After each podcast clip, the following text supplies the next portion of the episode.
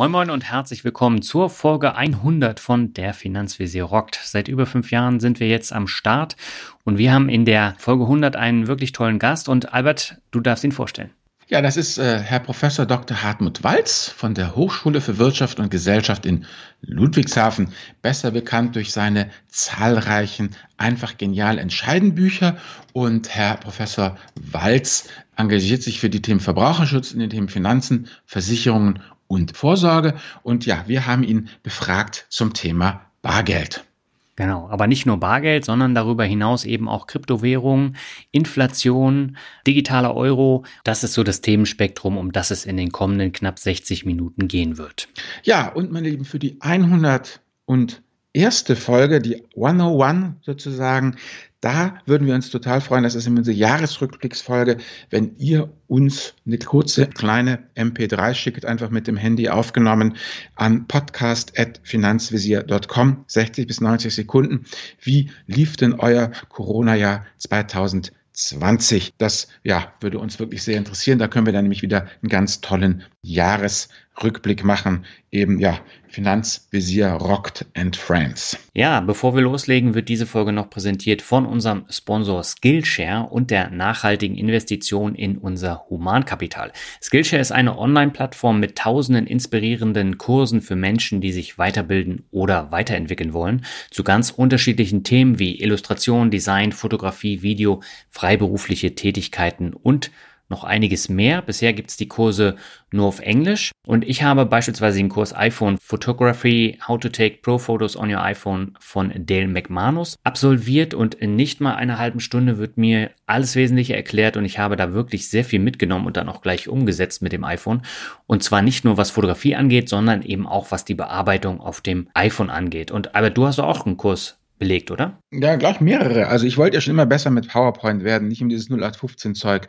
Und dann habe ich einfach PowerPoint in die Skillshare-Suche eingegeben und eine Menge interessante Kurse auch gleich gefunden. Aber das fand ich sehr schön, nicht zu viel, so das erschlägt einen nicht. Und dann habe ich mich für zwei Kurse entschieden und äh, ja, was mich besonders beeindruckt hat, ist folgendes. Meine Lehrer waren ein Inder und ein Pole. Also kluge Leute gibt es überall auf der Welt und Skillshare versammelt eben das Talent der ganzen Welt auf seiner Plattform. Das ist für mich der Vorteil auch der englischen Sprache. So, und jetzt bist du dran. Wenn das was für dich ist, entdecke deine Kreativität bei skillshare.com slash Finanzvisier.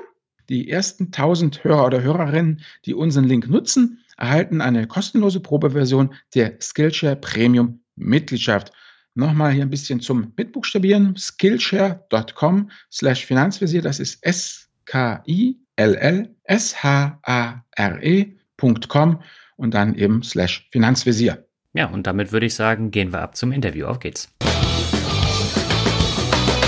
Unsere Leitung geht heute nach Ludwigshafen zu Professor Dr. Hartmut Walz. Er ist Professor für Betriebswirtschaftslehre an der Hochschule Ludwigshafen am Rhein und Buchautor verschiedener Wirtschafts- und Finanzbücher.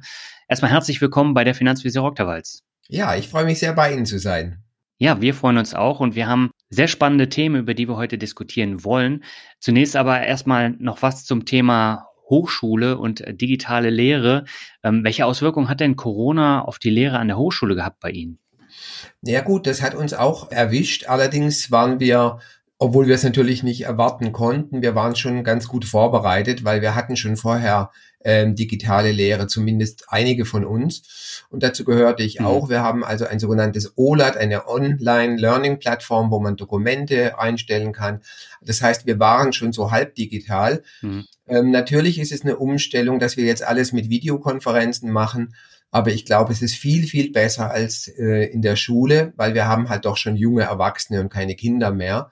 Und die jungen Menschen stellen sich auch verblüffend schnell um. Und so mit viel Sympathie und Augenzwinkern und Humor kriegen wir das bestens hin. Es ist mehr Arbeit, es ist erheblich mehr Arbeit, hm. aber es geht. Das heißt, Sie sind jetzt auch überwiegend im Homeoffice? Ich bin nur noch, also dienstlich, noch. Ähm, äh, ich darf nicht an der Hochschule lehren. wir haben hm. keinerlei Leihveranstaltungen mehr. Äh, ich verlasse nur noch zum Einkaufen oder zum Spazierengehen, mal zum Luftholen das Haus, damit ich keinen Hüttenkoller krieg. Ja, das geht mir und dem Albert Warnecke mit Sicherheit genauso, oder Albert? Hm, ja, wie gesagt, wir haben ja hier das Glück, ein bisschen außerhalb zu wohnen mit Garten und Spazierenkammern. Das ist, das klappt eigentlich alles ganz gut. Ja. Herr Walz, wir hatten ja im Frühsommer schon ein ausführliches Interview im Finanzrocker Podcast. Da haben wir ganz viele Themen angesprochen und auch erörtert. Ein Thema haben wir aber nur angerissen und das war das Thema Bargeld. Und da interessiert mich jetzt natürlich, welche Rolle spielt für Sie persönlich Bargeld? Ja, da kann ich mich ganz klar positionieren. Also ich bin ein Bargeld-Fan.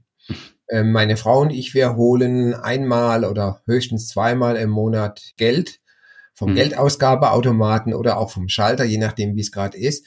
Und dann zahlen wir normalerweise alles bar. Normalerweise heißt, wenn ich mal irgendwie früher vor Covid mit dem Flieger gestrandet bin und brauchte ganz schnell eine Hotelübernachtung, dann habe ich die vielleicht auch mal äh, mit der Karte gezahlt. Wir natürlich haben wir Kreditkarten, aber die werden wirklich nur im Notfall eingesetzt. Der Grund dafür ist einfach, dass ähm, wir, meine Frau und ich, als Datenschützer und als halt sehr informierte Menschen wissen, dass wir uns mit dem unbaren Zahlen völlig nackig machen und völlig transparent und nachverfolgbar sind. Mhm. Aber selbst in der Corona-Krise haben Sie jetzt nach wie vor bar bezahlt oder haben Sie da dann häufiger die Karte gezückt? Nein, ich habe weiterhin bar gezahlt und selbst an Kassen, wo stand, wir bitten um kontaktlose Bezahlung, hat man das Geld, das Bargeld immer nett, freundlich, lächelnd entgegengenommen. Und übrigens, ich bin ja ein Mann der Wissenschaft, es gibt keinen einzigen Fall, wo eine Covid-Weitergabe oder Erkrankung durch Bargeld nachgewiesen ist.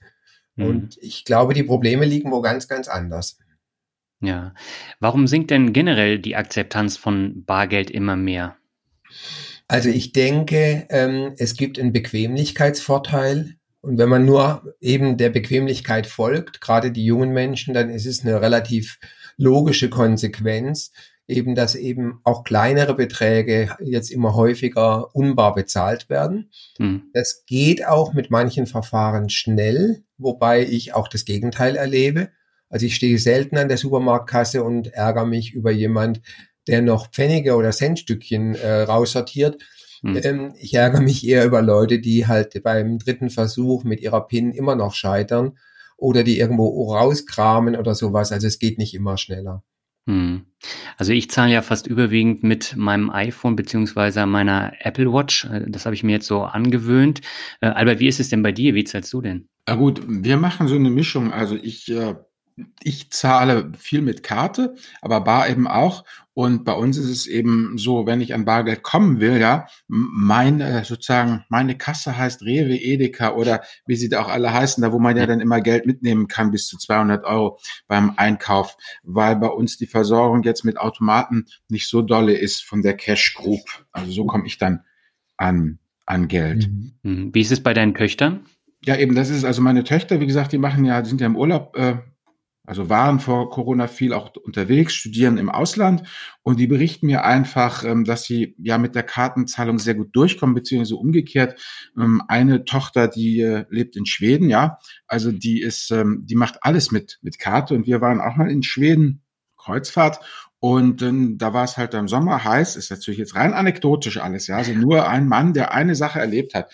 Aber was ich schon faszinierend fand, ist, da wollte ich ein Magnum-Eis essen, ja. So ein paar Kronen per Öre, ja.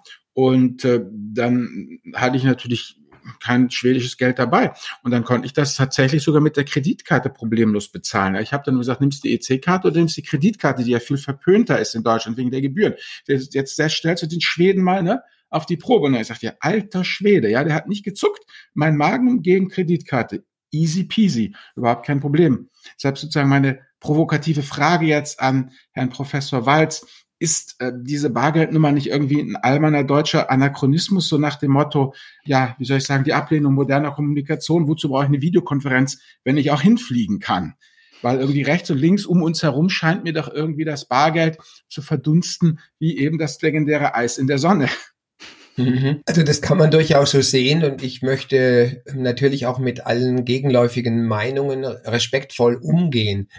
Ich glaube aber trotzdem bei aller Bescheidenheit mhm. sagen zu dürfen, dass viele Leute, die jetzt äh, sagen, ja, Bargeld brauchen wir nicht mehr, dass die dieses Thema nicht bis zu Ende gedacht haben.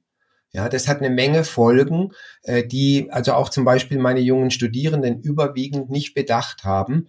Und wenn ich dann das denen erläutere, dann tritt eine Nachdenklichkeit auf. Also zum Beispiel der Glaube, ja, ich kann ja eben bargeldlos bezahlen, deswegen wird das Bargeld nicht vor die Hunde gehen. Die Überlegung ist falsch.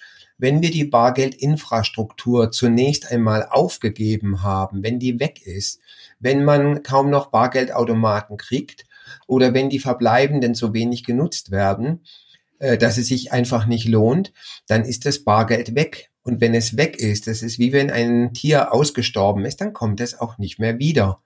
Übrigens, äh, bei aller Bescheidenheit, meine äh, Auffassung bei dem Punkt stimmt hundertprozentig überein mit der Auffassung der Deutschen Bundesbank, die nämlich auch sagt, ja, Bargeld ist ein Stück bürgerliche Freiheit und wir sollten es nicht freiwillig aufgeben. Hm. Hätten Sie denn mal so eine Kausalkette für mich, wenn man das zu Ende denkt eben? Also das eine ist, dass sie, oder nicht sie, aber weil sie sind ja auch schon jetzt ein paar Jährchen alt, aber sag mal, dass ein Neugeborener heute, dass der von der Wiege bis zur Bahre sein ganzes Leben lückenlos rekonstruierbar ist.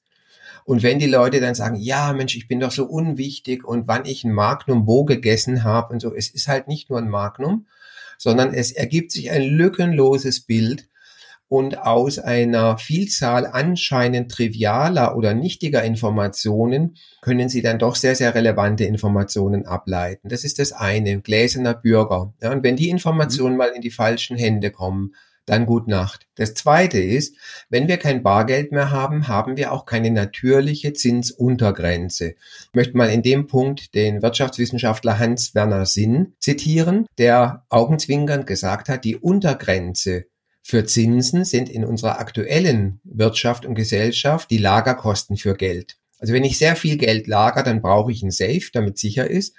Und wenn ich jetzt eben die Kosten für ein Schließfach oder für ein Safe umrechne auf das Geld, dann komme ich auf einen ganz kleinen Minuszins. Das könnte minus 0,1 oder minus 0,3 sein, Prozent pro Jahr. Hm? So, und das sind die Untergrenzen der Zinsen. Wenn Sie aber kein Bargeld mehr haben, sondern nur noch digitales Geld, dann könnten Zentralbanken, also zum Beispiel die EZB, noch niedrigere Zinsen, minus ein Prozent, minus zwei Prozent, minus fünf Prozent, verordnen und sie haben keinerlei Chancen dagegen. Und da muss ich sagen, das ist eine Manipulationsmöglichkeit. Ähm, ich würde lieber in einer Welt ohne diese Manipulationsmöglichkeit leben. Ja, das stimmt. Denn wie gesagt, digital, es ist ja einfach nur, hm, ja, wie soll ich sagen, ein paar Bits oder Bytes nach links oder rechts verschoben und dann steht da eine andere Zahl. Ich hoffe, ich habe Sie jetzt so ein bisschen verschreckt mit dieser Überlegung, mit dieser Vision. Nee, nee, das nicht. Also das war mir ja schon klar, dass, wie soll ich sagen, wenn ich halt alles digital mache, dass der Grenzkosten null, was wir ja schon immer kennen, und dann im Digitalien, in Digitalien läuft es halt vieles anders ab, als das in der physischen Welt gewohnt. Klar, wenn ich einfach einen Sack Geld habe, den ich bewachen muss, dann, aber der gehört mir, den kann ich dann noch von A nach B bringen. Gut, dann muss ich nur noch das Gold sozusagen, den Tausch von Geld gegen Gold ein bisschen einschränken und dann habe ich ja alle Leute da, ähm, wo ich sie wirklich kontrollieren kann. So ist es, genau. Hm. Sie haben ja Anfang des Jahres ein Buch rausgebracht, das heißt einfach genial entscheiden im Falle einer Finanzkrise. Es geht da um konstruktive Crash-Gedanken und das war meiner Meinung nach eines der besten Bücher, die ich in diesem Jahr gelesen habe. Da haben wir auch schon drüber gesprochen. Ein Punkt ist mir besonders im Gedächtnis geblieben, nämlich die Rolle vom Bargeld in der persönlichen Asset Allocation. Sollte Bargeld eine Rolle in der persönlichen Asset Allocation spielen? Ähm, ja, lassen Sie mich bitte nochmal präzisierend nachfragen. Also äh, wir reden zum einen über die Rolle überhaupt von Geld. Hm. Also eben äh, ohne Zinsänderungsrisiko. Dazu würde auch Buchgeld gehören, zum Beispiel Sichteinlagen oder Festgelder oder sowas. Aber Ihre Frage bezieht sich wirklich auf das Bargeld, also auf im Wesentlichen Scheine, weil Münzen werden auf Dauer doch ein bisschen schwer. Genau, und vor allem auch die Fremdwährung. Gut, und zwar auch da wieder auf die Sorten und nicht auf die Devisen. Also wir mhm. reden wirklich über Bargeld. Ja. Du, der Dostojewski, die Dostojewski-Nummer, Geld ist geprägte Freiheit.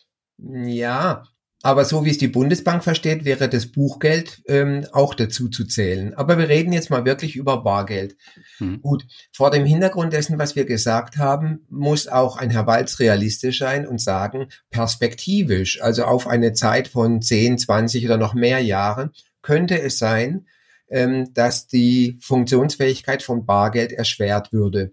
Äh, rein theoretisch könnte es also auch sein, dass man zum Beispiel einfach neue Scheine ausgibt und dann relativ kurze Zeiträume äh, definiert, in denen die alten eingezogen werden, so nach dem Motto, wer die alten Scheine nicht bis, sagen wir mal, Jahresende äh, 2023 eingetauscht hat, der hat es verwirkt. Ähm, das ist, glaube ich, aber nicht sehr wahrscheinlich und vor allem nicht so schnell denn Sie können heute noch die D-Mark-Scheine abgeben bei der LZB. Also wer bei einer Haushaltsauflösung ähm, in der Bibliothek des Großpapas noch D-Mark-Scheine findet, der geht einfach zur nächsten LZB-Filiale und lässt die sich umtauschen. 20 Jahre nach Abschaffung, nach offiziellem Ende der D-Mark. Also das sehe ich jetzt nicht als so schnell und so virulent an, aber ähm, natürlich ist Bargeld als Sicherheit dann bedroht, perspektivisch, wenn es abgeschafft wird. Ja. Und es muss auch nicht radikal abgeschafft oder verboten werden. Man kann es auch vergällen. Vergällen einfach dadurch, dass man äh, eine Spaltung macht zwischen Barzahlungspreisen und digitalen Preisen. Mhm. Das kann ich in zwei Sätzen erklären. Man würde im Supermarkt nicht jeden Gegenstand mit zwei Preisen auszeichnen, sondern man würde einfach ein Riesenschild anbringen, dass alle Preise eben digitale Preise sind und wer mit Bargeld zahlt, müsste eben einen Bearbeitungszuschlag von einem, zwei oder drei Prozent ähm, mehr bezahlen. Und wenn man das den Leuten nur kommuniziert, wenn das mal in der Bildzeitung steht und dann noch mit der Perspektive, dass dieser Prozentsatz nächstes Jahr noch höher wird und übernächstes Jahr noch höher, und dann werden sich die Leute ganz schnell vom Bargeld trennen. Solange, bis das aber der Fall ist, solange das noch nicht passiert, sondern nur ein Gedankenspiel ist, würde ich Bargeld schon noch als ähm, eine Reserve auf alle Fälle äh, positiv einschätzen und das mhm. tue ich auch. Also das, was ich rate, das mache ich selber. Gemäß meinem Lieblingssatz, I eat my own cooking. Das, was ich Ihnen empfehle, das mache ich auch wirklich selbst. Mhm. Und welche Rolle spielen jetzt da äh, andere Währungen? Weil auf die sind Sie ja auch konkret eingegangen im Buch. Also, dass Sie mhm. nicht Euro dann zu Hause halten, sondern eben auch Schweizer Franken oder Dollar beispielsweise. Ja, mein Buch heißt ja konstruktive Crash-Gedanken. Also ich bin ein hm. positiver Mensch. Optimismus ist Pflicht. Der Zusammenbruch der Eurozone und dass in ganz schnellen Schritten man mit Euro nicht mehr zahlen kann, auch nicht mit Euro Bargeld, weil das keiner mehr will. Das ist ein extrem unwahrscheinliches Szenario. Das ist so wie wenn man vom Blitz getroffen wird. Allerdings mag ich auch keine unwahrscheinlichen Szenarien. Also ich denke, ein grauer Schwan, denn es ist kein schwarzer, wir können es ja denken, also es ist ein grauer Schwan. So einen grauen Schwan muss ich mir nicht äh, ohne Not äh, leisten. Hm. Also sage ich, für den Fall, dass dieses unwahrscheinliche Risiko eintritt, empfehle ich, dass jeder Bundesbürger ein bisschen Geld auch in fremden Währungen hat. Und damit meinen wir jetzt wirklich Sorten, also Scheine. Da denken manche an Schweizer Franken hm. Ähm, da würde ich jetzt nicht Nein sagen, aber die Schweiz ist halt äh, nah dran und es ist so ein kleines gallisches Dorf, das von Euroländern umgeben ist. Äh, manche reden von der norwegischen Krone. Ich würde auf alle Fälle den US-Dollar nehmen. Nicht, weil ich ihn für risikofrei halte, aber weil ich hoffe, dass nicht alle Risiken gleichzeitig eintreten. Hm. Und dann hätten sie eben eine Ersatzwährung. Okay. Das heißt aber so, äh, man muss da schon auf die Währung achten und sollte sich jetzt da nicht ähm, sowas wie türkische Lira in die Wohnung packen. Naja, das kommt drauf an, wie Sie sehen. Ähm, also wir haben ja ganz viele äh, türkische Mitbürger und ähm, bei denen könnte ich mir das gut vorstellen. Und ähm, im Augenblick ist die türkische Lira ja sehr weich und ja. wir verfolgen in den Nachrichten, wie eben ähm, um die Stabilität der Währung gekämpft wird. Prinzipiell würde ich schon eine Währung, die eine höhere Stabilität erkennen lässt, mhm. bevorzugen. Aber der Herr Markowitz lässt grüßen. Schlagwort Portfoliotheorie, Diversifikation. Jede Diversifikation ist besser als gar keine Diversifikation. Ich sage dann halt immer wieder zum Beispiel auch zu älteren Damen in meiner Umgebung, die halt wirklich nur alles in Euro-Währung haben. Keine Immobilie, äh, keinen wertvollen Schmuck, keine anderen Assets. Alles ist auf irgendwelchen Sparkonten oder Einlagenkonten. Hm. Und denen sage ich immer, Mensch, Sie spekulieren, Sie wissen noch nicht, dass Sie spekulieren. Naja, da sind Sie aber nett, Herr Professor Walz. Meine Schwester macht sowas ähnliches auch, wo sie sich natürlich verbitten würde, als ältere Dame bezeichnet zu werden. Aber der sage ich nicht, dass sie spekuliert, sondern dass sie zockt. Mhm. Aber jetzt mal ganz praktisch. Okay, also. Darf ich nochmal zurück zur Schwester? Ist der Schwester aber klar, dass sie zockt? Also wer verantwortungsvoll ist und Haftungsmasse hat und für das, was er anrichtet, dann auch gerade steht, wenn der bewusst zockt, dann soll er zocken. Dann lasse ich den. Ich habe viele Studenten, die zocken. Ja, das ja. sind ja Studenten. Die haben ja. ja noch alles vor sich.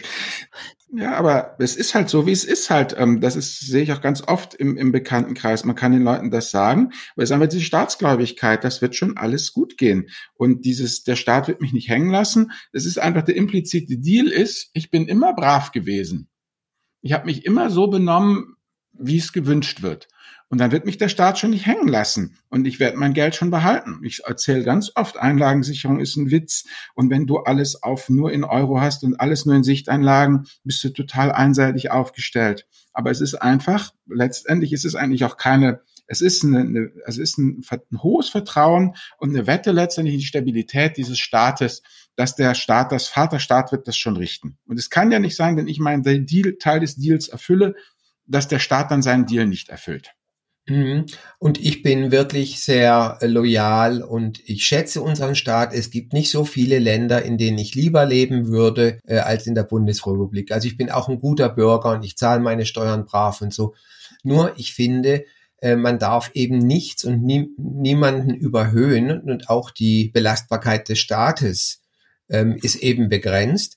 Und insofern bin ich doch gerade lieb, wenn ich den Staat, wenn ich dem nicht zur Last falle und wenn ich mich nicht hundertprozentig darauf ähm, verlasse. Meine Einschätzung von der Einlagensicherung ist etwas freundlicher als Ihre. Ich würde nie sagen, das ist ein Witz. Aber ich würde sagen, äh, auch eine Versicherung funktioniert manchmal nicht. Alles hat eine Grenze und deswegen ist es doch einfach eine intelligente Strategie zu sagen, ja, ich vertraue unserem Staat, aber für alle Fälle, falls da doch irgendwas schief geht, habe ich noch einen Plan B. Auf jeden Fall, meine Rede. Lassen Sie mal diesen Plan B durchgehen jetzt. Wir gehen jetzt mal davon los. Ähm, es geht hier um das Bargeld für die persönliche Asset-Allokation und jetzt mal ganz konkret. Wie soll ich denn jetzt vorgehen? Wie bestimme ich erstmal überhaupt die Summe, die ich in Bargeld halten soll, weil wir reden jetzt hier nicht vom Notnagel, wir reden ja nicht davon von der kaputten Waschmaschine oder was man da immer so als Beispiel hat, sondern wirklich ähm, ja als als Asset-Allokation. Wie viel soll ich denn nehmen und, und wie teile ich dann sinnvoll auf? Ganz pragmatisch jetzt mal. Mhm. Ja, gerne ganz pragmatisch. Ähm, also wir müssen jetzt mal sehen, dass unsere ähm, Zuhörer ja ganz unterschiedliche Verhältnisse haben und auch das Volumen des gesamten Kuchens sehr, sehr unterschiedlich groß sein kann. Ähm, wenn ich jetzt von Bargeld rede, dann ist es wirklich der Notgroschen. Dann ist es um, sagen wir mal, über ein, zwei, drei Wochen zu kommen, vielleicht sind es auch zwei Monate, äh, in denen Unordnung und Verwirrung herrscht, äh, bis eben äh, wieder neue Strukturen sich geschaffen haben.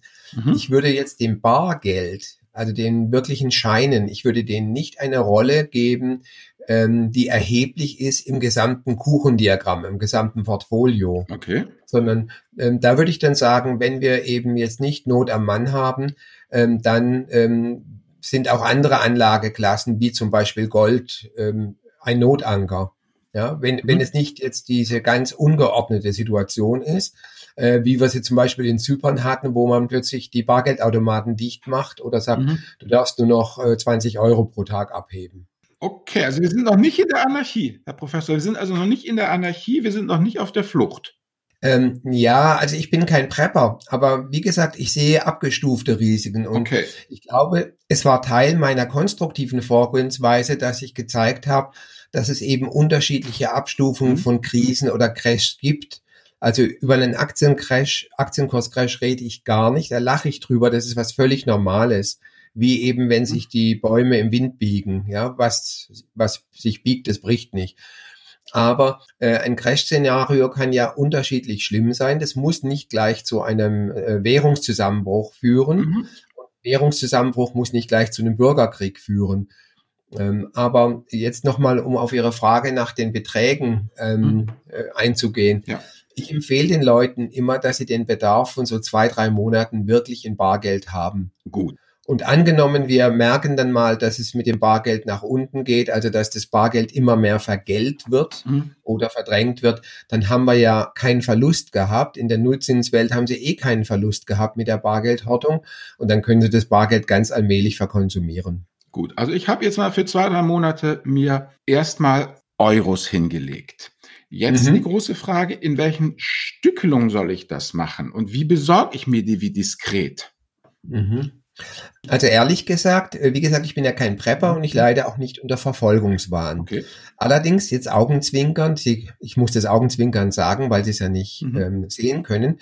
Auch wenn man nicht unter Verfolgungswahn leidet, schließt es ja nicht aus, dass man nicht doch verfolgt wird. Mhm. Okay? Also das war der humorvolle Teil. Deswegen sage ich, ähm, weil Sie sagen diskret, Sie können das diskret machen, Sie können es auch indiskret machen. Also ich hätte auch kein Problem damit, bei meiner Bank anzurufen. Bei größeren Beträgen sollten Sie ja vorher anrufen mhm. und sagen, ich komme übermorgen vorbei und hätte gern 30.000 Euro in Hundertern. Mhm. Und ich glaube, die würden sich nicht einmal trauen zu fragen, wozu ich die brauche. Und dann würde ich sagen, ja, ich möchte ein Kunstwerk kaufen oder ich möchte ein äh, antikes Motorrad kaufen. Aber eigentlich ist die Frage schon verboten. Mhm. Ja, wenn Sie ein seriöser Kunde sind. So. Und Sie können natürlich auch, ich habe gehört, äh, Rewe oder Edeka an der Supermarktkasse immer 200 Euro abheben. Das können Sie genauso gut machen. Und da haben Sie ja auch, wenn Sie das bei jedem Einkauf machen, bald was zusammen. Okay. Da würde ich überhaupt keinen Tipp geben wollen und da sehe ich mhm. überhaupt keinen Unterschied. Sie machen ja nichts Illegales. Okay. Ja, und auch in dem Punkt äh, freue ich mich immer wieder über die äh, Verlautbarung der Deutschen Bundesbank. Die Deutsche Bundesbank sagt, Bargeldhortung ist in Ordnung. Das ist dem Bürger sein gutes Recht. Und wenn das Geld nicht aus Drogenhandel und Prostitution stammt, wenn das Geld re rechtmäßig erworben wurde und auch versteuert wurde, ja, dann mhm. ist da überhaupt nichts dagegen einzuwenden. Gut. Aber nochmal zurück, welche Stücklung empfehlen Sie denn? Naja, ich wäre halt vorsichtig jetzt mit der ganz großen Stückelung. Sie werden ja heute schon mit einem 500er Schief angeguckt. Mhm. Ähm, die Tausender sind offiziell ja aus dem Verkehr gezogen, sie sind aber gültig. Mhm. Äh, und viele Leute sammeln die, also ist gar kein Problem. Sie werden nur nicht neu ausgegeben. Aber viele Banken horten auch die Tausender, um sie wieder an Kunden äh, weiterreichen zu können, die den Wunsch danach äußern. Mhm. Nur wenn ein Tausender mal bei der LZB-Filiale aufschlägt, dann wird er nicht wieder ausgegeben, dann wird er aus dem Verkehr gezogen. Okay. So, um Ihre Frage schnell zu beantworten, ich würde für Hunderter plädieren. Mhm. Gut. Und jetzt habe ich das Geld. Und wie sorge ich denn dafür? Dass es dann zu Hause ihm gut geht, muss ich es dann im, im Safe packen, im Garten verbuddeln. Und wie gesagt, wenn ich es im Garten verbuddel, ähm, ich weiß nicht, ob Sie sich noch erinnern, ich glaube, das war doch dieser eine wunderbare Dagobert, dieser Entführer, der irgendwie auch Geld vergraben hat dann aus seinen Entführungen und dann hat irgendwie der Maulwurfs gefunden und sein Nest damit ausgepolstert. Also mit anderen Worten, mal ganz pragmatisch, wie lagere ich denn meinen Schatz? Mhm. Das kommt jetzt darauf an, wie groß der Schatz ist.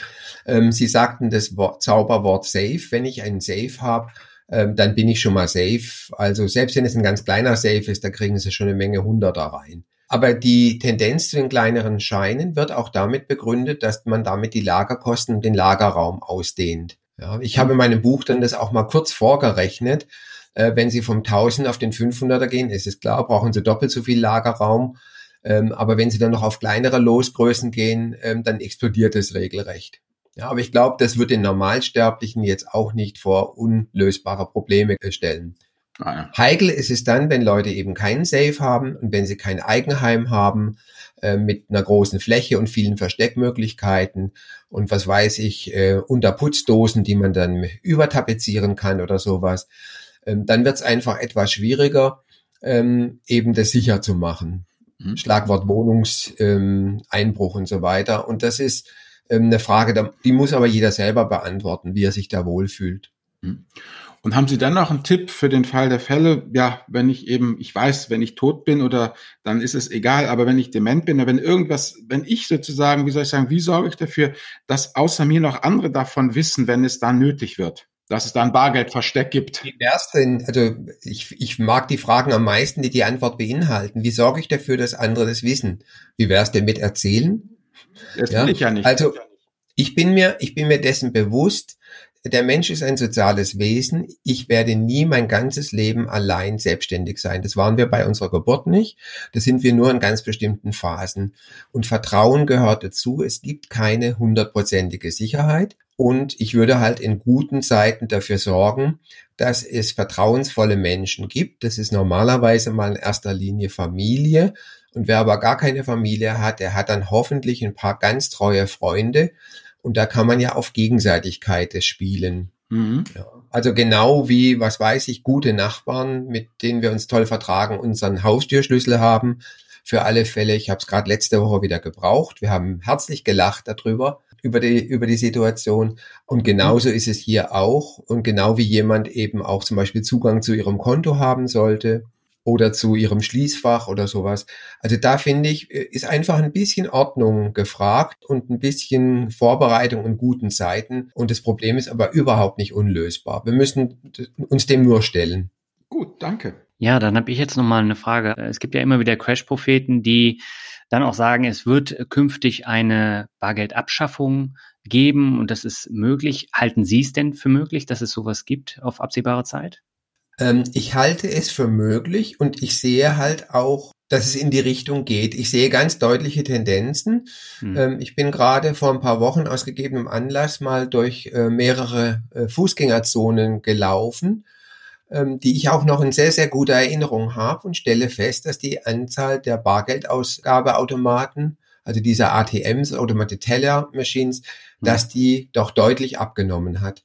Und das ist das, was ich ja eingangs schon gesagt habe. Ich habe ein wenig Sorge, wenn wir die Bargeldinfrastruktur abbauen, dann ist es irreversibel. Hm. Und ich sehe schon Bestrebungen in die Richtung und ich sehe eben, dass es Player gibt, die eben am digitalen Geld verdienen, während am Bargeld solche Player eben nicht verdienen. Äh, der Bargeldumlauf ähm, hat zu Gewinnen bei den Zentralbanken geführt. Mhm. Ja, weil die Zentralbanken haben ja nur die Produktionskosten von den Scheinen, die sind jetzt nicht so hoch. Und der ja. Gegenwert fließt ja der Zentralbank zu. Das ist ein Zentralbankgewinn. Hm. Sie haben das Thema digital eben schon, oder das, das Wort digital eben schon erwähnt. Jetzt ist ja so, die EZB arbeitet an einem digitalen Euro, dem sogenannten E-Euro. Welche Vor- und Nachteile hätte denn sowas?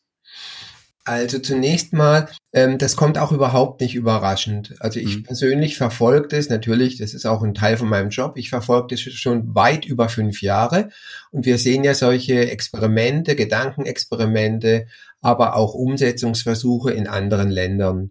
Also in China hat man ja einfach das mal eingeschlichen jetzt vor ein paar Monaten, indem man Leuten eine Erstausstattung von ähm, elektronischem Zentralbankgeld geschenkt hat und gesagt hat, damit könnt ihr einkaufen gehen. Und wenn mhm. ihr das nicht macht, äh, bis dann und dann, dann ist es verfallen. Und so können Sie sowas einschleichen. Ich möchte mal so sagen, Sie können digitales Zentralbankgeld in ganz vielen Abstufungen ähm, in die Welt bringen. Sie könnten es zum Beispiel nur für Gewerbliche machen. Sie könnten es auch nur für Kreditinstitute machen. Und sie können es aber auch wirklich für Private machen.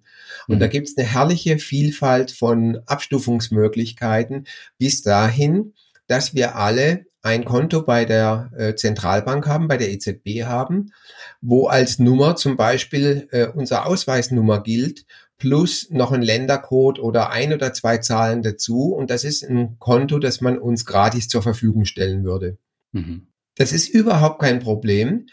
Das ist gut machbar. Die Folge ist aber, wenn Sie dieses Konto als Bürger, wenn Sie das wirklich dem Privatmann, ähm, den Privatpersonen zugänglich machen, mhm. dann, und zwar in vollem Umfang, ja, dann nutzen Sie die Digitalisierung klasse. Das haben, Sie haben einen riesen Produktivitätsgewinn, aber Sie haben die Banken eigentlich überflüssig gemacht, das Geschäftsbankensystem. Und deswegen wird eine EZB das nicht oder nur mit ganz, ganz langen Vorlaufzeiten, ich würde jetzt mal sagen 50 Jahre mindestens tun, weil ansonsten würden sie eine Industrie kaputt machen. Ohne mhm. Not. Aber man kann natürlich diesen Weg ganz, ganz langsam gehen. Man könnte sagen, dieses Konto ähm, bei der EZB ist nur für ganz, ganz bestimmte Funktionalitäten frei. Mhm. Äh, und damit könnte man die Rolle der Geschäftsbanken stabilisieren. Aber wo liegt denn jetzt der konkrete Unterschied zwischen dem Zentralbankgeld auf der einen Seite und einem digitalen Euro? Also man muss bei den Geldkonzepten muss man immer ökonomisches auf der einen Seite in der einen Dimension und das technische auf der anderen Seite trennen. Hm. Zentralbankgeld oder auch monetäre Basis in einem Satz erklärt ist ähm, der gesamte Bargeldumlauf, also Scheine und Münzen. Ja. Es ist aber darüber hinaus und das ist der größere Teil das Geld, was unser Geschäftsbankensystem von der EZB, von der Zentralbank allgemeiner gesagt, als Ausstattung bekommt. Mhm. Also, das ist der Kredit, den Geschäftsbanken bei der EZB als Lender of Last Resort ähm, erhalten. So, und dann haben ja unsere Geschäftsbanken die Möglichkeiten der Geldschöpfung, der sogenannten, der Kreditmultiplikator oder Geldmultiplikator. Und mhm. damit wird dann quasi das umlaufende Geld, also die Geldmenge 1, 2, 3, äh, innerhalb der Volkswirtschaft größer. Mhm. Und der Unterschied von unserem bekannten äh, System, bei dem die Geschäftsbanken eben diese Geldschöpfung oder Kreditschöpfung über den Multiplikator machen dürfen, und der sich durch die Mindestreservesätze eben regulieren lässt. Dieser Unterschied zum Vollbankengeld oder von einem Vollgeldsystem besteht einfach darin, dass in einem Vollgeldsystem die Geschäftsbanken keinerlei eigenen Kreditschöpfungsmultiplikator haben. Ja, über mhm. dieses Thema haben die Schweizer vor einem guten Jahr abgestimmt und waren dicht davor, ein Vollgeldsystem einzuführen, haben es dann aber doch nicht getan. Mhm. Ja. Jetzt gibt es ja auch noch Kryptowährungen. Welche Rolle spielen die denn künftig? Mhm. Ähm, lassen Sie uns auch da unseren Zuhörern kurz helfen, ähm, mhm. das im Kopf auseinanderzuhalten. Also Zentralbankgeld oder E-Money ist ein hoheitliches Geld. Das heißt, die ähm, Technik wird genutzt und wir haben ein digitales Geld. Mhm. Aber die Hoheit ist nach wie vor eben die Regierung, der Staat oder eben delegiert eine Zentralbank oder eine europäische Zentralbank. Ja. Eine Kryptowährung ist hingegen ein anarchisches Geld. Das heißt, es ist eine private Währung, ja, die auch mhm. nicht an den staatlichen Instanzen und der staatlichen Macht unterliegt. Und da liegt der Vorteil und der Nachteil äh, gleichzeitig drin, weil äh, viele, ähm, ja, oder einige Teile der Bevölkerung sind mit diesem Währungsmonopol des Staates, dem Geldmonopol des Staates nicht so glücklich und sagen, na ja, äh, wer weiß, was diese so tun. Es wäre schön, wenn wir private Währungen hätten, so dass es dann zu einem Qualitätswettbewerb zwischen den Währungen kommen könnte. Mhm. Andererseits ist es aber so, hm, Anarchie ist immer gefährlich, ähm, wenn diese Kryptowährungen äh, aus der Spielecke rauskämen, vom Katzentisch an den Erwachsenentisch kämen, mhm. dann hätten sie plötzlich eben das Problem, ja, wer ist jetzt noch für Geldmengensteuerung zuständig, wie erfolgt die und was passiert da volkswirtschaftlich auch im Hinblick auf Inflation. Mhm. So. Und deswegen gibt es die These, der ich auch mich anschließe, dass ein großer Erfolg von Kryptowährungen gleichzeitig auch ihr Ende wäre, weil dann würden die Zentralbanken sagen, ähm, Achtung, bis jetzt habt ihr nur gespielt, ja, wenn ihr nur eine Marktkapitalisierung habt im äh, Bereich von unter einem Prozent, da lachen wir drüber, da schauen wir euch beim Spielen zu und lassen euch mal. Aber sobald ihr groß werdet und mächtig werdet, da geben wir euch mal auf die Tatzen. Hm. So wie im Falle Facebook mit dieser äh, Kryptowährung Libra. Genau. Mhm. Ganz genau. Also ich denke, das werden ähm, äh, unterschiedliche Staaten nicht zulassen und auch wenn eben zwischen solchen äh, Machtblöcken ganz unterschiedliche Interessen äh, bestehen, glaube ich, in dem Punkt werden die Machtblöcke zusammenhalten. Also ob das die Eurozone ist eben oder auch die chinesische Zentralbank oder die Fed, ähm, keine äh, Zentralbank, kein offiziell mächtiger Herrschender wird das Währungsmonopol auf Dauer hergeben wollen. Mhm. Was halten Sie denn persönlich von Kryptowährungen? Ähm, ich finde es eine interessante Spielerei. Ich verfolge es auch mit Interesse. Ich sehe, dass wir alle, äh, selbst sogenannte Experten, dass wir da kein hundertprozentiges Wissen haben. Mhm. Also, dass da noch einiges im Verborgen ist. Auch die technischen Risiken, also Datenverlust oder Klau, ähm, Stehlen von Kryptowährungen, ist nach wie vor ein Problem. Und ja. vielleicht, weil es so aktuell ist, lassen Sie mich in drei Sätzen gerade noch schildern, was eben jetzt im äh, November passiert ist. Die amerikanischen Behörden, das Justizministerium hat ja einen Wert von über einer Milliarde äh, US-Dollar Gegenwert an Bitcoins beschlagnahmt. Mhm. Was ist da passiert? Darf ich das kurz erzählen? Ich denke, das ist Gern, ja. spannend. Was ist da passiert? Es gab in den Jahren 2011 bis 2013 ähm, einen Gründer einer, wie soll man sagen, Darknet-Plattform. Diese Darknet-Plattform hieß Silk Road. Und der Gründer, ein Herr Ross Ulbricht, wurde 19, 2015 zu lebenslanger Haft verurteilt, ist seitdem also auch im Gefängnis. Er muss aber mit äh, irgendwelcher Vermittlung von Drogengeschäften äh, über 600.000 Bitcoins beiseite geschafft haben. Also er ist ein Krimineller, er ist aber einem anderen Kriminellen zum Opfer gefallen, äh, der ihm nämlich aus seinem Bitcoin-Wallet äh, immense Summen von Bitcoins äh, abgenommen hat. Und von dieser Beute äh, hat jetzt eben die amerikanische Justizbehörde wiederum einen kleinen Teil äh, sich geholt, aber immerhin den Gegenwert von über einer Milliarde. Denn dieser Räuber, der also dem ähm, Herrn Ross äh, die Bitcoins geklaut hat, zu einem großen Betrag, der ist jetzt quasi arm, hat aber eine, hat Milliarden von Bitcoins, also Gegenwert von Milliarden und traute sich aber nicht daran zu gehen. Ja, das ist so wie wenn ich eben ein Kunstwerk geklaut habe und ich kann es aber nicht verkaufen. Ich bin Multimillionär, aber ich kann es nicht verkaufen und kann äh, meine Miete nicht zahlen. Und beim Versuch eben ein paar Bitcoins umzutauschen, ist man ihm dann doch auf die Spur gekommen.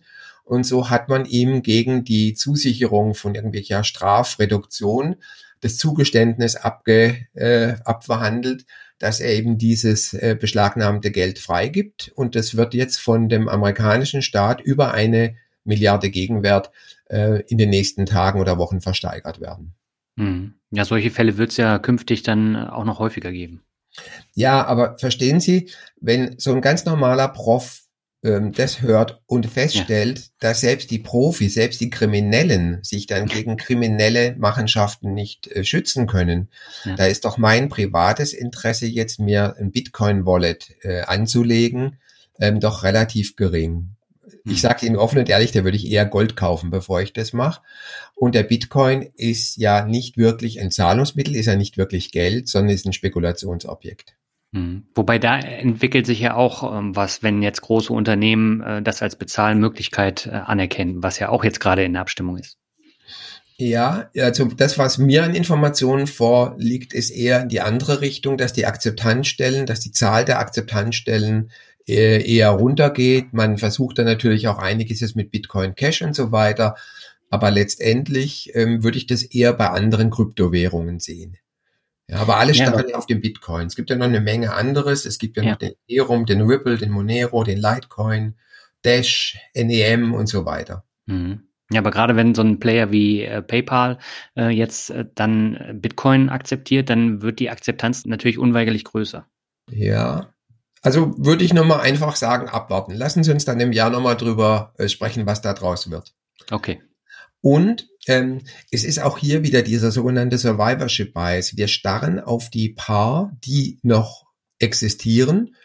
Ähm, ich kann jetzt natürlich mit meinen Möglichkeiten das nicht nachzählen, aber ich sehe halt ähm, verschiedene Quellen, die sagen, über 80 Prozent aller Kryptowährungen sind schon wieder untergegangen. Hm. Ja, und wir äh, fokussieren uns auf die wenigen Überlebenden. Also der große Friedhof der stummen Zeugen, der wird ignoriert. Was völlig menschlich ist, aber also aus meiner Sicht ist da große Vorsicht angebracht. Herr Professor, ich hätte noch mal eine Frage und zwar, Sie hatten das vorher schon angesprochen, das Thema Inflation. Ähm, wenn immer man ja Bargeld am Start hat, dann hebt ihr gleich die Inflation, ihr schauriges Haupt. Wie sehen Sie denn dieses Thema eben, wenn Sie jetzt ähm, Bargeld, ja, wenn ich jetzt Bargeld äh, habe und äh, äh, um da meinen Unterhalt zu bestreiten für die Krisenzeiten, ist das so irrelevant klein, dass das Thema Inflation da keine Rolle spielt? Oder wie soll ich sagen, muss ich das schon beachten? Wie gesagt, ähm, was nützt mir das, äh, wenn ich sozusagen jetzt Ihre 10.000 oder 30.000 Euro Bargeld habe, wenn ich dafür im schlimmsten Fall dann nur noch ein Laib Brot kaufen kann? Ist das jetzt laienhaft verkürzt oder ist das Thema, ja, meine Geldreserve schmilzt durch Inflation dahin, durchaus auch ein Szenario, was ich bedenken sollte? Nie würde ich sagen, dass Sie das laienhaft verkürzen, aber ich kann Ihnen eine schnelle und sehr eindeutige Antwort geben. Äh, das Thema Inflation nehme ich sehr ernst. Das hat aber mit dem anderen Thema Bargeld für mich gar nicht viel zu tun. Denn es ist völlig egal, ob Sie Bargeld haben oder Buchgeld. Und auch wenn Sie den Empfehlungen in meinem Buch folgen und jetzt ein bisschen Bargeld bunkern, ist es wahrscheinlich der kleinere Teil dessen, was inflationsgefährdet ist. Inflationsgefährdet ist Ihr gesamtes Geldvermögen. Ja, das geht weit übers Bargeld hinaus und deswegen nehme ich auch Inflation so ernst. Auch Ihre gesetzlichen Rentenansprüche sind Geldvermögen. Ihre kapitalbildende Lebensversicherung sind Geldvermögen. Ähm, ganz, ganz viele andere Dinge noch. Zertifikate sind Geldvermögen. Ja. Mhm. Ähm, Anleihen sind Geldvermögen, also alles, wo eine Währung draufsteht, zum Beispiel Euro oder eine andere Währung. Das ist alles Geldvermögen und das ist alles von der Inflation bedroht. Das Problem, das wir im Augenblick sehen, auch wenn wir es noch nicht so fühlen ähm, beim Einkaufen, ist eben, dass die Zentralbanken die Geldmenge enorm erhöht haben. Also es ist ganz, ganz viel Geld jetzt, ähm, was wie ein Tsunami über uns hinweggeht und was ja auch schon eine Asset-Inflation, also eine ähm, Vermögenspreisanhebung, Vermögenspreisinflation ausgelöst hat. Also wenn Leute in meiner Umgebung im Augenblick klagen und sagen, Mensch, die Häuserpreise haben sich in zehn Jahren verdoppelt, in 15 Jahren, in den letzten 15 Jahren verdreifacht.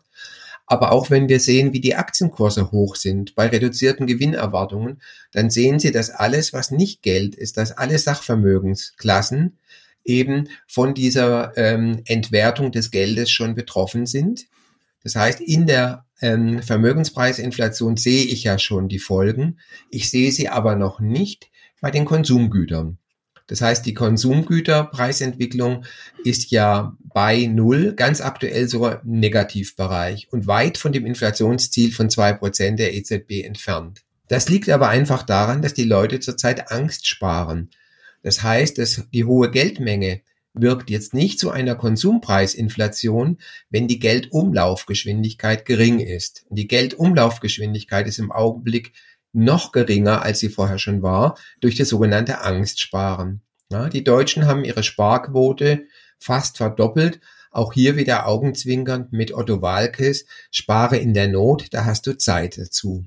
Ja gut, man, ja, man nicht spare in der Zeit, dann hast du eine Not man kriegt ja das Geld auch nicht mehr los. Also gut, man kann natürlich jetzt äh, zum, zum Restaurant ums Eck gehen und da was dann to go mitnehmen. Aber ich meine, Urlaub fällt ja, es sind ja auch viele Konsummöglichkeiten aktuell, also jetzt nur jetzt aktuell in der Corona-Krise ja durchaus auch, auch eingeschränkt. Also Kino, Theater, diese ganzen Geschichten fallen ja auch flach. Glauben Sie wirklich, dass das nur Angstsparen ist oder dass die Leute auch einfach auf Geld sitzen, was sie schon gerne ausgeben würden, es aber einfach nicht, nicht können? Ich gebe Ihnen voll und ganz recht. Also ich möchte, ich beharre jetzt nicht darauf, dass die Verdoppelung äh, Angstsparen ist. Es ist die Summe von Angstsparen, von Konsumzurückhaltung. Das kommt auch durch Umfragen zum Ausdruck. Wenn ich nicht weiß, wie es weitergeht, dann halte ich mich mal zurück. Klar. Aber ich bin ganz bei Ihnen, äh, Herr Warnecke. Ähm, das To-Go macht nicht so viel Spaß. Ne? Wir machen das auch, um die äh, Gastronomie hier zu unterstützen, aber schön mit einer Flasche Wein zu zweit in einem schönen Restaurant zu sitzen, ist natürlich ein ganz anderes Erlebnis, als hier Plastikmüll zu produzieren. Also ich gebe Ihnen voll und ganz recht. Gut, jetzt sind wir fast schon auf der Zielgeraden, würde ich sagen. Daniel, hast du noch was? Genau, ich hätte noch die Frage nach der Medienempfehlung, Herr Walz. Und zwar, Ihr Buch packen wir auf jeden Fall auch in die Show Notes. Aber haben Sie zu diesem Themenkomplex Bargeld denn eine Buchempfehlung oder eine andere Medienempfehlung, die Sie den Hörerinnen und Hörern empfehlen würden? Ja, bestimmt Weig und Friedrich, oder? nein, nein. Ähm, also da muss ich, da muss ich jetzt wirklich äh, zurückhaltend sein. Es gibt ähm, ein Herr, oh, da muss ich nachgucken, dass ich den Mann jetzt richtig äh, ausspreche, ein Herr Haring oder Hering. Ähm, der ist ein wirklich. Norbert Hering, ja. Ja, Norbert Hering, das ja, ist genau. ein wirklich seriöser Bargeldverfechter. Ansonsten gibt es ein paar, die ich jetzt hier namentlich nicht nennen möchte, auch wenn ich die Namen verletzungsfrei aussprechen könnte, weil es halt ausgewiesene Crash-Propheten sind. Und ich finde es halt so übel, wenn Leute hm, was, was im Prinzip schon wahr ist, sagen, aber das dann überhöhen, ähm, ganz, ganz schlimme Szenarien malen und die Medizin teuer gleich mehr mitverkaufen wollen. Ja, und das ist das, wo ich bei aller Bescheidenheit mich halt ähm, differenziere. Ich mache nicht Angst und verdiene dann an der Angst, sondern ich versuche konstruktiv das zu schildern äh, und sag so, und so kannst du dir selber helfen. Mhm. Ja, zu Norbert Hering kann ich noch sagen, den hatte ich auch vor einigen Jahren im Interview mhm. und ich fand das letzte Buch von ihm auch wirklich sehr gut. Aber mhm. da kam auch einiges an negativem Feedback, unter anderem, weil er eben auch Verschwörungstheorien dann aufgegriffen hat. Unter anderem äh, zum Beispiel ähm, Bill Gates äh, ist da eine Person, die immer wieder vorkommt und äh, da werden dann auch so gewisse ja. Verschwörungstheorien dann ja. immer wieder kundgetan. Ja, da stimme ich Ihnen auch zu, ja. Mhm. ja. Aber das Buch selber ist gut und auch das Thema Bargeld wird da sehr gut behandelt. Mhm. Aber man muss da natürlich auch schon unterscheiden, genau wie bei den Crash-Propheten eben auch, ähm, was ist da einfach nur äh, Verkaufsangstmacherei und was ist tatsächlich dann auch fundiert. Mhm. Ja, und insofern tue ich mich, obwohl ich sehr belesen bin, tue ich mich ähm, sehr schwer mit Buchempfehlungen zum Thema Bargeld und Bargeldverbot.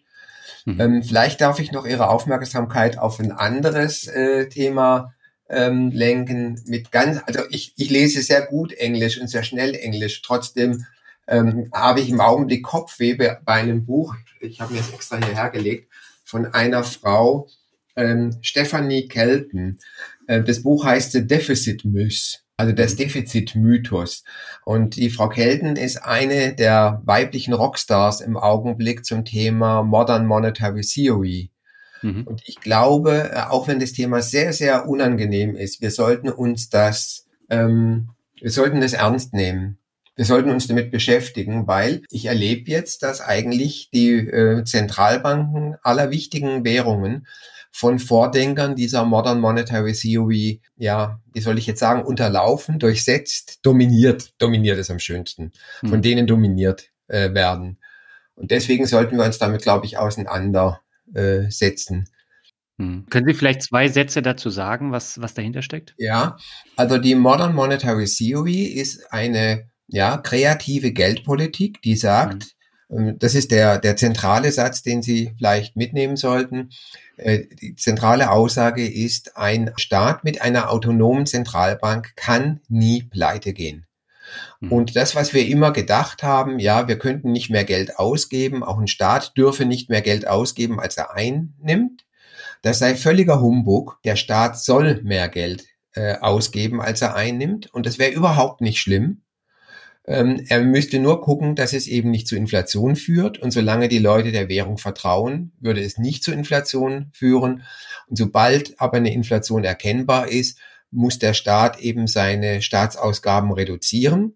Eine Inflation in voller Breite sei ja nur denkbar bei einer weitgehenden Auslastung der Kapazitäten, die ja dann auch mit Vollbeschäftigung einhergehen würde, so die Theorie. Und dann müsste der Staat eben einfach die Steuern erhöhen und gleichzeitig die Staatsausgaben senken und damit kann er die Inflation auch wieder steuern. Hm. Also Steuern, Taxes, Steuern, steuern die Inflationsrate. Und der Herr Balz hat Kopfweh beim Lesen dieses Buches und ähm, ja, es schüttelt mich, weil ich denke, wenn die Recht haben, was macht Venezuela, Brasilien, Mexiko, Argentinien falsch? Und zwar immer und immer wieder. Haben die das alle nicht gelesen? Haben die das nicht verstanden? Ja, aber das klingt auf jeden Fall sehr interessant. Mhm. Äh, Albert, an dieser Stelle würde ich dann äh, sagen, du hast das Schlusswort und äh, ja, ich fand das Interview wirklich sehr interessant und von meiner Seite auch schon mal herzlichen Dank für das tolle Interview, Herr Walz. Mhm. Sehr, sehr gerne. Ja gut, also was ich gelernt habe, danke Daniel, ist ähm, ein bisschen Bargeld kann nicht schaden.